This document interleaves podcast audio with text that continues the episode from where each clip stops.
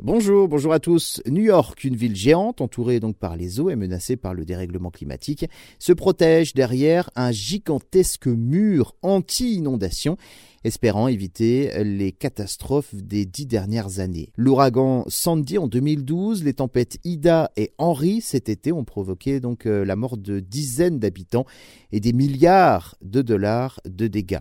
Les politiques new-yorkais ont fini par adopter ces dernières années un plan titanesque baptisé Résilience climatique, chiffré à plus de 20 milliards de dollars. Les experts redoutent une montée des eaux de 20 à 75 cm à l'horizon de 2050, ce qui menacerait bien évidemment New York de submersion, en particulier l'île de Manhattan, encadrée par euh, l'océan Atlantique, l'Est River ou encore l'Hudson River.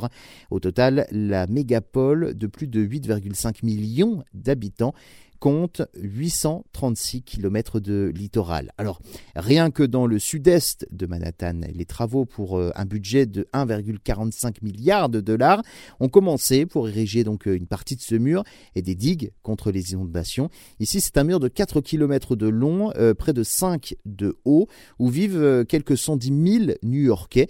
L'espace vert sera complètement surélevé de 3 mètres et un mur anti-inondation sera construit pour éviter les dégâts provoqués par les ouragans et les tempêtes.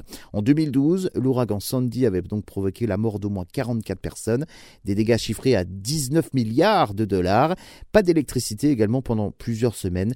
L'eau était montée à un niveau record de près de 3 mètres au-dessus du niveau de la mer.